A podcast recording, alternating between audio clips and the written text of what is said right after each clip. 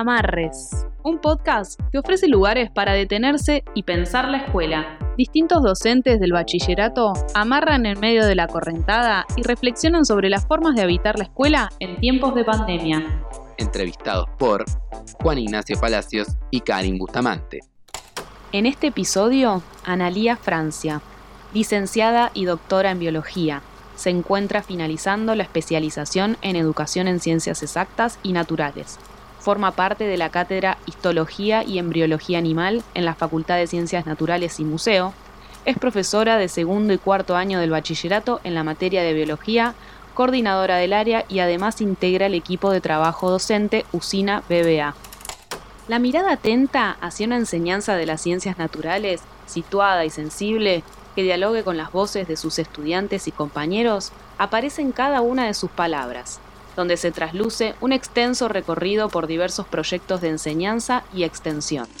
Entre ellos, Analía nos cuenta sobre el trabajo Caminando sobre gliptodontes y tigres dientes de sable, un proyecto destinado a estudiantes y a la comunidad en general, en el que confluyen diversos actores de la Universidad Nacional de La Plata, buscando despertar el interés por el estudio de las ciencias naturales, los procesos evolutivos y la valoración del patrimonio cultural, utilizando como herramienta la paleontología y el estudio de formas de vida que habitaron nuestro suelo hace miles de años.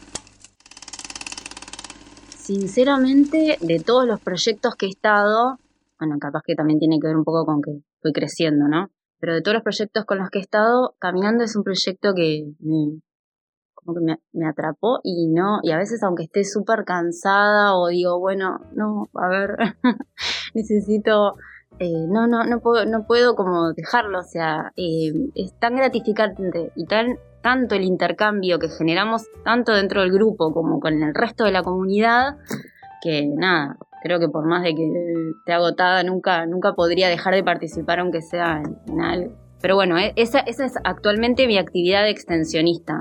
Bueno, y lo que les traje para compartir justamente tiene que ver con eh, un, capítulo de un libro que hicimos que editó Edul, la editorial de, la universidad, que se llama Redes de Solidaridad eh, y Organización en Pandemia. Que bueno, en el medio de la pandemia de 2020 nos invitaron a participar de un capítulo y ya les digo, al principio dijimos, viste, en el grupo todos, no, no, no, es un montón, estamos haciendo esto, no. Y obviamente, pero ¿cómo no vamos a hacer? Bueno, y ahí, chao. Ahí arrancamos todos.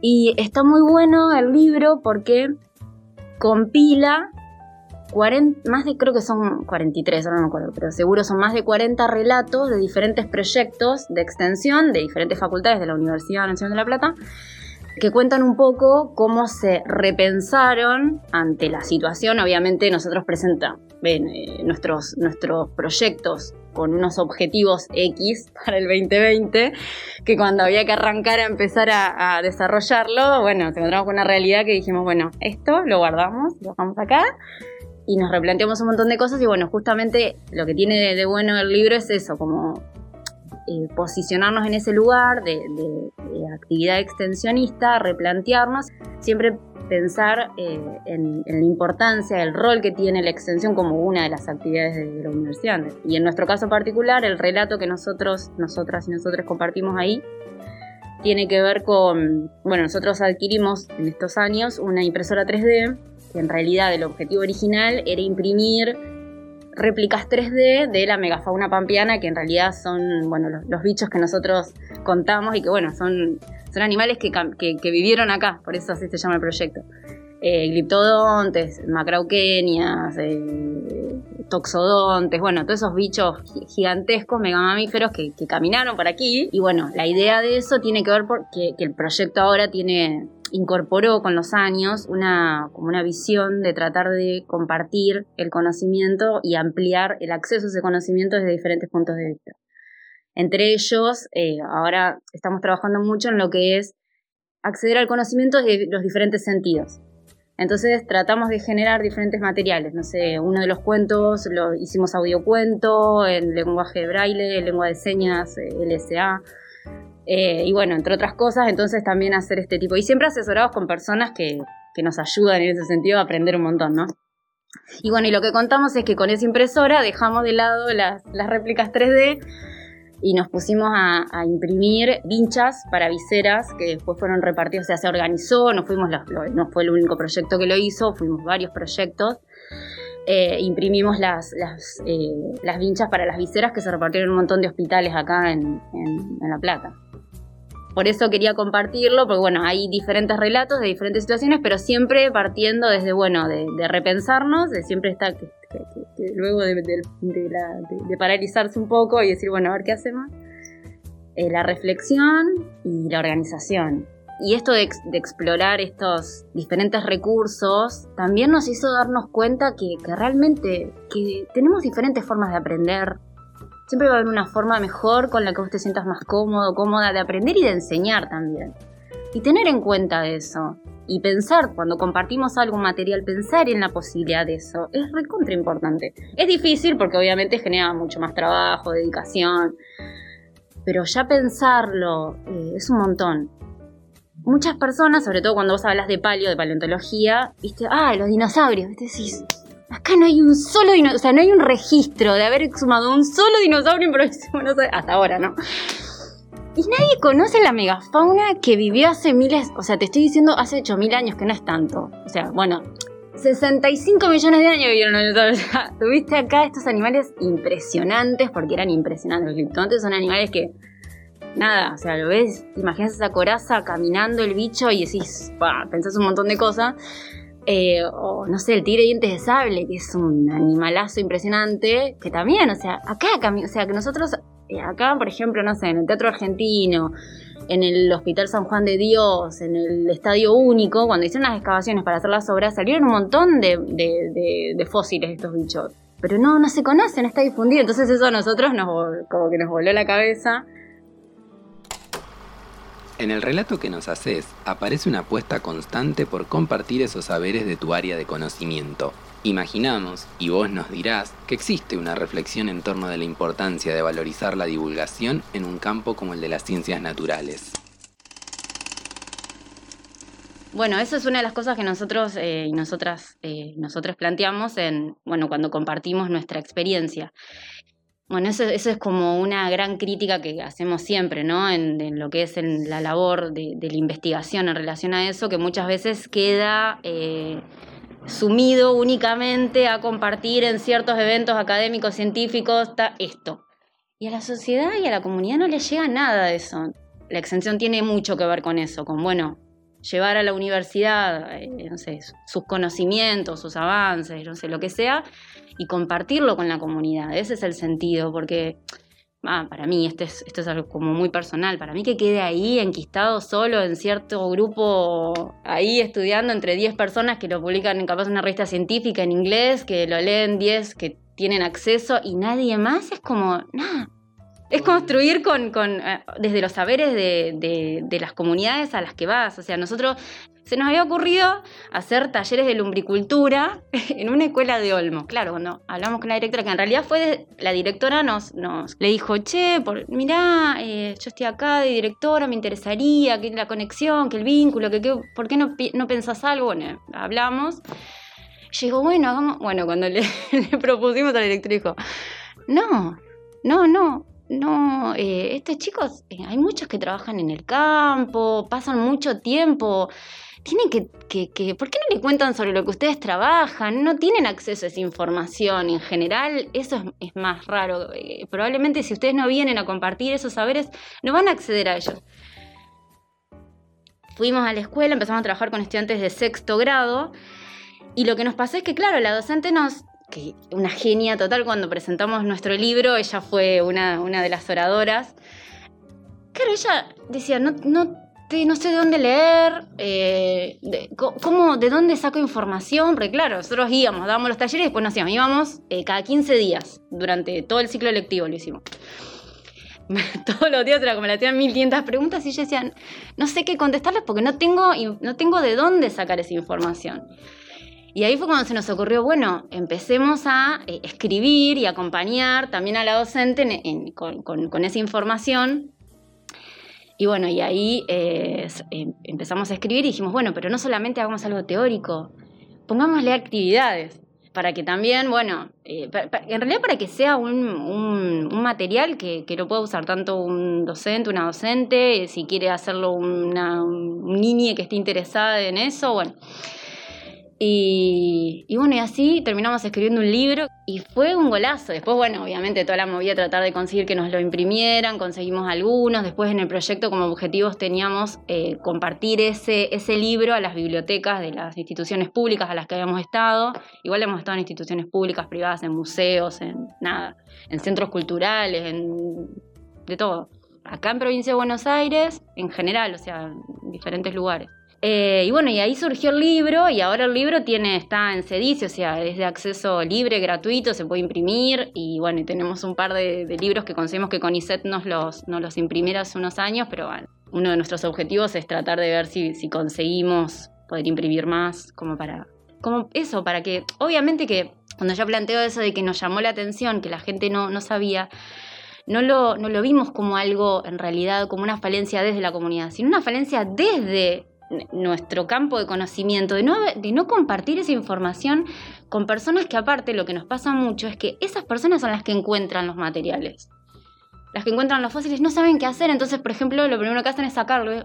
Cuando lo sacan eso pierde valor, eh, valor paleontológico porque no tiene contexto estratigráfico, aunque te digan lo saqué más o menos de acá, ya para la investigación no sirve, entonces queda resumido, simplificado la exposición nada más, sin, bueno, entonces, bueno, tener toda esa información eh, y, aparte aprender un montón de las comunidades. Y, y ahora, bueno, trabajamos mucho con esta idea de lo importante de conocer el espacio en el que vivís, tanto actual como, como pasado, para poder entender el futuro y para también construir una identidad local, que eso también forme parte del patrimonio de esa comunidad.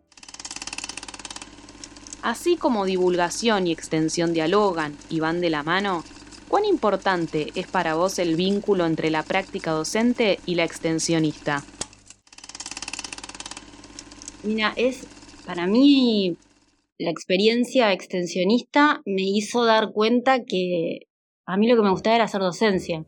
El campo de conocimiento en sí y, mi carrera es fascinante, o sea, a mí me, todo el tiempo me fascinó leyendo cuando explico algo y, como que digo, no, esto, o sea, es fascinante, pero en sí, en lo que es la actividad, la investigación científica me, gusta, me, gustó, eh, pero la verdad que a mí lo que más me llena, más me gratifica es intercambiar, es construir con otras personas. Y a veces en la investigación científica eso es es un proceso muy complejo y que a, veces es muy individual y eso no, no va conmigo, definitivamente. Y entonces en la extensión, eh, nada, me di cuenta, incluso eh, he trabajado en primaria, eh, con talleres, no, no desde la extensión, o sea, en realidad en un proyecto que en ese momento era de extensión de la facultad, pero que después la, escuela lo absorbió en la currícula y pasamos a ser parte de, de una materia más en la escuela.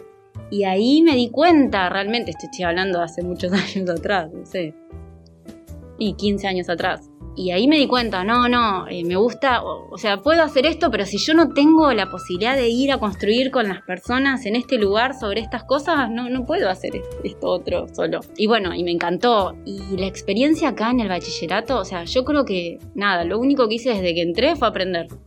Es un espacio que, probablemente las personas que, estudian y vienen acá a la escuela, al bachi, como, estudiantes o incluso en el caso de, ustedes que pueden ser egresados, no se dan cuenta de, lo que se construye o, de lo que se genera bueno, en el caso mío, de las personas que vienen de afuera, ¿no?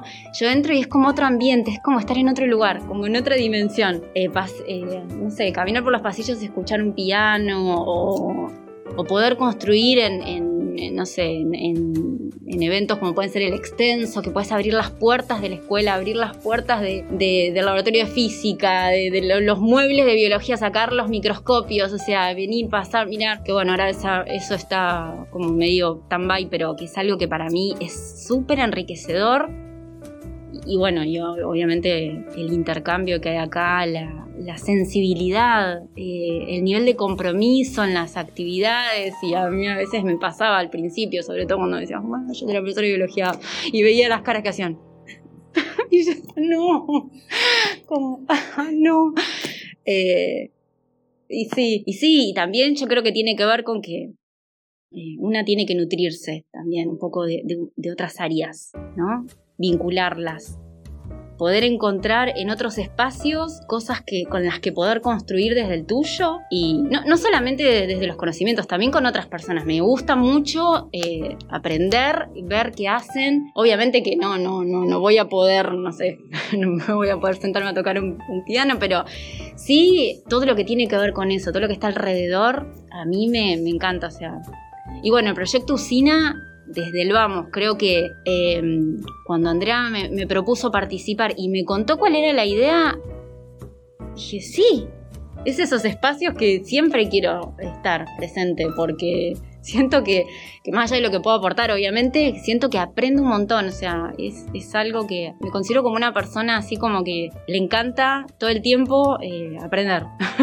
aprender de otras personas, aprender también de mí, cómo, cómo, cómo me manejo, me vinculo con ciertos conocimientos, con, ciertas actividades, con objetivos. Eh, siento como que voy creciendo. ¿Cómo ha sido la experiencia de la enseñanza de la biología en el Bachi en este último tiempo? Bueno, eh, en, biología, incluso, bueno, este año, la, verdad que, el año pasado que fue así como tan, tan complejo, tan excepcional en el sentido de, único, yo creo que de ninguna manera somos las mismas personas, de ninguna manera. Probablemente vamos a volver a nuestras actividades cotidianas, nuestros horarios y lo estamos haciendo y qué sé yo, pero no somos las mismas personas. Creo que hemos tomado dimensión de un montón de, de aspectos de la vida del ambiente que nos rodea, de la responsabilidad que tenemos como, como, como personas tanto en relación a, nuestro cuerpo, ¿no? Como en relación a las otras personas, en relación a la comunidad, la, importancia de ser conscientes de que la decisión que estoy tomando puede afectar al resto. Eh, y en ese sentido, bueno, eh, eh, el año pasado, obviamente, cuando, cuando arrancó el año y nos encontramos en crisis y empezamos a ver, bueno, a ver, cómo, hacer, descubrí, más allá de que, de que, en el área de biología trabajamos mucho, siempre estamos al tanto de, bueno, ¿qué, ¿por qué? Eh, ¿Qué unidad estás? Bueno, mira, yo pensé en tal actividad, estamos haciendo esto, lo otro, pero el año pasado se dio como como ese espacio de, bueno, a ver, reunámonos pensemos esto en conjunto, trabajemos en parejas eh, y, bueno, y la verdad que el año pasado, en segundo año, con la otra profe de segundo, con Carolina, empezamos a pensar todo juntas, todo, todo, todo. Pero bueno, con Caro, en relación a esto que, vos decís de, vincular con, estamos en una escuela eh, con orientación en artes, entonces bueno, y empezamos a encontrarle un montón de formas a nuestros contenidos disciplinares que, se vinculaban y que podíamos construirlos desde los saberes que tenían eh, los estudiantes y, que obviamente de nuevo volver a aprender ¿no? de, esos espacios de, construcción. Y bueno, y una actividad que, yo ya había hecho en particular con célula, que es un tema que vos decís, bueno, vamos a célula y tal cual, esa cara de célula. Bueno, eh, entonces, bueno, eso a, mí ese tipo de situaciones como que me, quedan ahí dando vueltas. No, no, no puede ser, es súper interesante entender porque células forman parte de todo tu cuerpo, o sea, lo que está pasando ahí adentro eh, es un poco lo, que te está pasando a vos también. Entender por qué respiramos, por qué entra el aire, a dónde va, a dónde va ese oxígeno, para qué. ¿Viste? Bueno, o los nutrientes, no sé, bueno, hablar de todo eso y encontrarle la vuelta de vincularlo, este año sobre todo le sacamos, pero muchísimo jugo a trabajar con modelos. A las dos nos gusta mucho eh, lo que es la modelización, tanto desde el punto de vista de, la ciencia, ¿no? Eh, y, bueno, como, como, forma de ver al mundo o, algo, un objeto, lo que sea, nos pareció muy importante construir desde ahí. Entonces empezar a trabajar mucho la modelización. Y, bueno, y este año tuvimos experiencias, en particular con, cuando trabajamos con célula, que tuvo que ver justamente con, bueno, eh, modelizar en tres dimensiones una célula, pero tomando ese modelo como insumo para después construir videos o, diferentes producciones en donde ellos y ellas y ellos puedan contar procesos, estructuras, las funciones de esas estructuras, vincular, o sea, que no quede solamente en algo ¿no? siempre, siempre decimos lo mismo, como en ese huevo frito que, ¿no? Sino construir en relación a eso y que también desde sus saberes y desde el intercambio, porque siempre obviamente invitamos a que esa construcción sea en, grupos, ¿no? Siempre nos parece muy importante el aprendizaje social, el intercambio, el, bueno, porque también nos pasa, me ha pasado mucho, pero yo soy de música. ¿Nunca pensaste que puede haber sonidos adentro de una célula? ¿Viste? Como, porque ahí se está moviendo todo, entonces, ¿por qué no? ¿No? Eh, más allá de los colores y eso y, aprendizajes, vínculos y, proyectos futuros, porque no para, esto no para nunca. bueno, nos hemos encontrado en, objetivos de, compartir también, de reflexionar sobre la práctica que hacemos y compartirlo y hemos participado este año, que sí, todo eso que tengo que hacer. Hemos participado de congresos, eh, presentado, bueno, con Caro en particular presentamos varias cosas y, y eso también está re bueno. O sea, no solamente quedarnos en, en lo que hicimos nosotras, ah, nos salió re lindo, está buenísimo. No, bueno, a ver, compartámoslo, a ver que, nos den otras, otras visiones de lo que hicimos y, enriquecerlo para seguir. Y, bueno, eh, en las jornadas acá académicas del cole presentamos las actividades que tienen que ver que para nosotras es impresionante lo que se construye en relación con el proceso de la nutrición humana. Eh, ahí encontrarle ese vínculo, ese, darle, darle esos contenidos un vínculo social es súper importante encontrarle todas las diferentes posibilidades de ampliarlo también a cuestiones que tienen que ver con, el ambiente, que siempre en general lo traemos, pero esta, este año como nos pusimos muy firmes en, bueno, en incluir y hablar de agroecología, soberanía alimentaria, o sea, todos esos aspectos que, que los tenemos que vincular con el proceso de la nutrición humana, no quedarnos solamente bueno, en sistema digestivo, sistema respiratorio, excretor, circulatorio, o sea, no, sí, eso está bien, pero hay un montón de otros, de otros aspectos que van haciendo a, todo eso. Y sobre todo siempre en la gestión de derechos, es fundamental. En biología, desde, o sea, el programa en sí, desde, desde primero a sexto, está atravesado por la gestión de derechos y conocerlos. Con todo lo que nos venís contando, es inevitable pensar en el lugar que muchas veces se intenta ubicar a la biología dentro de ciertos discursos conservadores y antiderechos. Atentos a ello, la pregunta es sobre cómo pensás y trabajás con tus equipos y en el aula la reflexión sobre una posición situada e inclusiva en el campo de la biología. Sí, creo que eh, asumir que realmente eh, el rol de la biología en contexto social, ¿no? Porque no, no desvinculada de lo que le pasa a la comunidad en su contexto, ¿no? Eh, es muy importante. Y también ha sido muy importante como desde, desde un punto de vista negativo, ¿no? Porque la biología se ha posicionado muchas veces en ciertos, en ciertos aspectos que, por suerte con el tiempo se han ido modificando. Eh, pero sí, yo creo que, que como campo de conocimiento es muy importante, es es fundamental. Eh, esa que es recreída con la biología, no, pero nada, desde, desde reflexionar un montón de cosas, de la vida misma, las decisiones, de los derechos que no existen, o de los derechos que se fueron adquiriendo.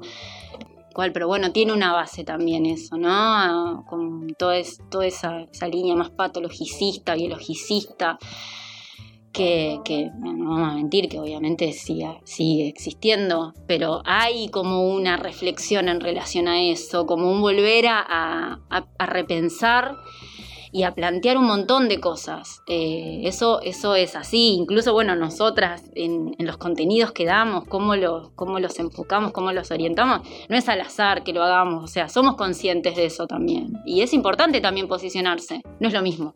Mira, en cuarto, en cuarto, que en realidad los contenidos de cuarto están eh, como muy vinculados con lo que serían los contenidos de educación para la salud en lo que es provincia, ¿no? Contenidos de provincia.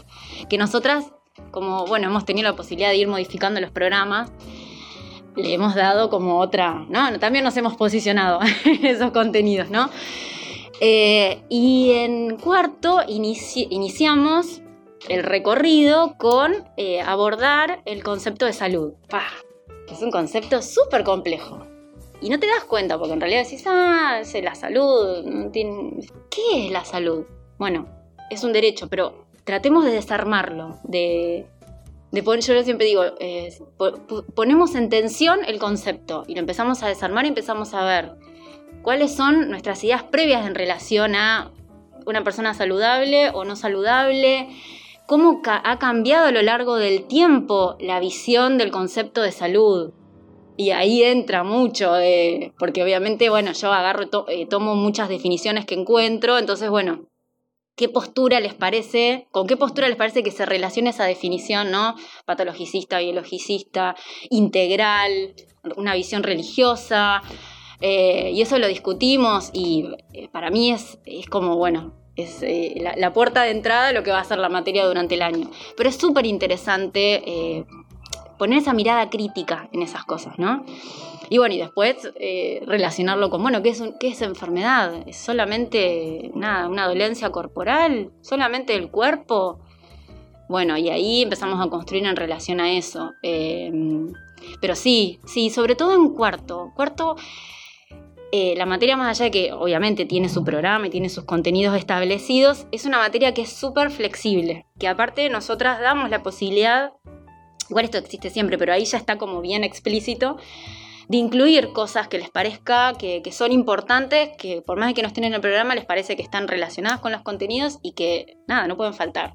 Eh, entonces hemos incluido a lo largo de los años un, montón, y, también eso es muy importante, ese espacio de, intercambio de saberes, pero también desde el interés que puedan tener ese, ese grupo de personas de conocer ciertas cosas o tener más información. Ahí va de nuevo, en relación a, la gestión de derechos, en relación a, que, sea, que sepan que tienen derecho a, tener información de calidad, bueno, yo siempre les digo, científica, pero también teniendo en cuenta que la ciencia es una actividad humana, eh, que, obviamente no, no es ajena a, ideas, a posiciones, a posturas y a ciertas, ciertas decisiones, ¿no?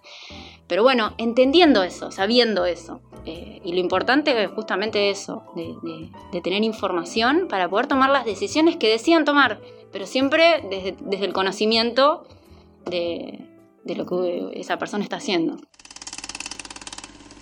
Me parece que esto de generar espacios en donde eh, los estudiantes sean eh, protagonistas, y sobre todo acá, no, hay unas producciones que ah, te vuelan la cabeza, decís, unas cosas impresionantes, decís, bueno, llegan a producir eso, chau, ya hicieron ese, ya, ya reflexionaron, ya entendieron. Eh, y no, y cuarto está muy bueno, a mí me encanta, a mí me encanta. Eh, aprendí mucho, eh, sí, sí, me, me, ayudó muchísimo porque tiene como también, está muy posicionada en un montón de cosas y me ayudó muchísimo a ver esos contenidos desde otro lugar, que vos los lees y decís, bueno, esto puede ser un bajón o puede estar buenísimo y podemos construir algo eh, impresionante.